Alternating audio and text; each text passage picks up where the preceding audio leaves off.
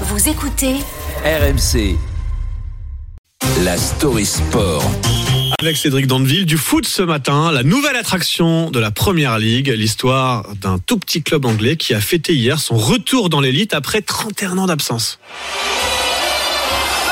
Ouais, une marée humaine en orange et blanc pour célébrer ces héros qui défilent en bus à Impérial. On est à 50 km au nord de Londres, dans les rues de Luton. 200 000 habitants, il y a bien sûr l'aéroport, mais cette ville ouvrière est aussi connue pour ses usines de fabrication de chapeaux, hats en anglais, d'où le surnom de l'équipe locale, les Hatters, fondé fin 19e, le Luton Town FC, un club historique qui a bien failli disparaître en 2009 après une relégation en 5e division, un club finalement sauvé par ses propres fans.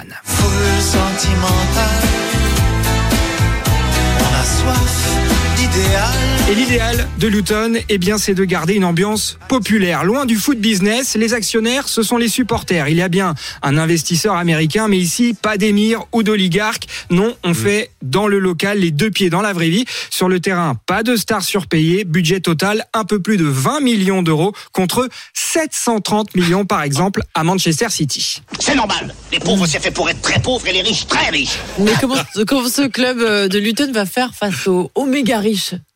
Bah, c'est sûr qu'il va falloir être héroïque, notamment lors des matchs à la maison. Et là, l'expression est à prendre au premier degré. Parce que le stade Kenilworth Road, il est vraiment au milieu des maisons en briques rouges. Pour accéder aux tribunes, écoutez bien, il y a une passerelle. On passe au-dessus des jardins des voisins.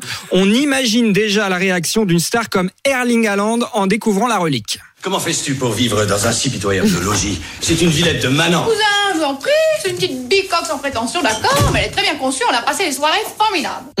Ah oui, il y a eu de belles soirées depuis 1905, sauf que le stade, eh bien, il est resté dans son jus. Il va falloir pas mal de travaux, plus de 10 millions d'euros pour se mettre aux normes. Parmi les chantiers, la construction d'une salle pour les conférences de presse, parce qu'à l'heure actuelle, ça se passe au bar du coin pour accueillir un Jürgen Klopp ou un Pep Guardiola. C'est romantique, mais Oh, ça fait des ans. Bah non, Ouais, il faudrait c'est le ça. faire. Attends. On veut voir Pep Ben Guardiola oui, au bar du ça coin. change. Mais oui. En tout cas, la saison prochaine, ce club de Luton, avec ses 10 356 places, va devenir le plus petit stade de l'histoire de la Première Ligue. Perso, je suis déjà fan oui. de l'hymne du club, notamment. Écoutez.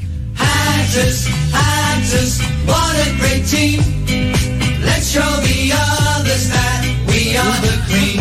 Très Beatles, ouais, ouais, les, les Hatters de, de Luton à suivre. Donc, bon, on est déjà tous supporters en fait. Ah oui, C'est- même pas le petit pousset là, c'est le tout tout petit pousset de À cette plus première petit ligue. budget de Première Ligue, Ouais. plus petit stade de Première Ligue. le chiffre 20 millions d'euros de budget contre 730 millions pour Manchester City. Incroyable. À 20 millions d'euros de budget, c'est quoi? C'est 4 fait mois de salaire de Mbappé. Ouais, voilà. Oui, oui, c'est ça. Voilà, c'est une semaine de Haaland à peu près. Il est 6h25 sur RMC.